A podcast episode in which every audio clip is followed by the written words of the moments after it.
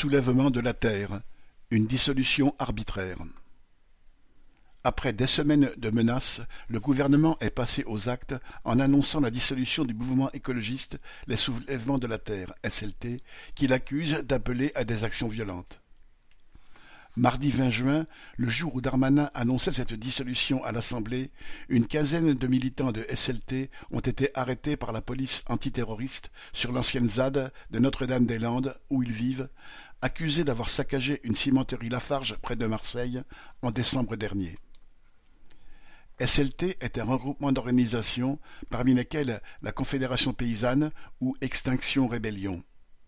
Constitué en 2021 sur la ZAD de Notre-Dame-des-Landes, il attire et regroupe des militants estimant que l'urgence écologiste nécessite de passer à des actions radicales, y compris des sabotages, contre les projets qu'ils estiment nuisibles pour l'environnement ou la planète.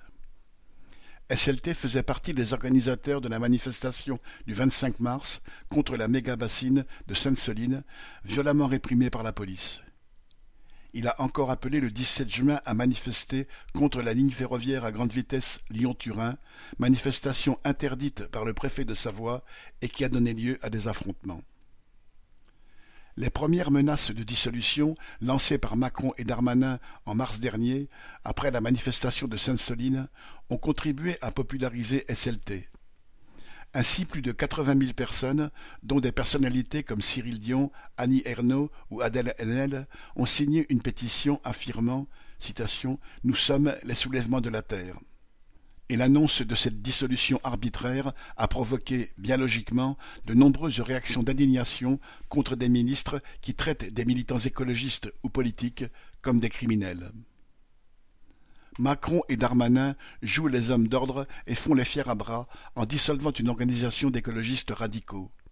Ils envoient leur police antiterroriste arrêter et placer en garde à vue quinze personnes accusées d'une action contre le groupe Lafarge mais ils n'avaient rien à redire quand ce même groupe Lafarge versait des millions d'euros aux terroristes de Daesh pour continuer à faire fonctionner leur usine en Syrie.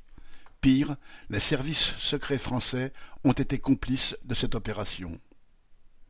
Pour défendre les intérêts de leurs capitalistes partout sur la planète, les dirigeants politiques sont prêts à user du terrorisme d'État.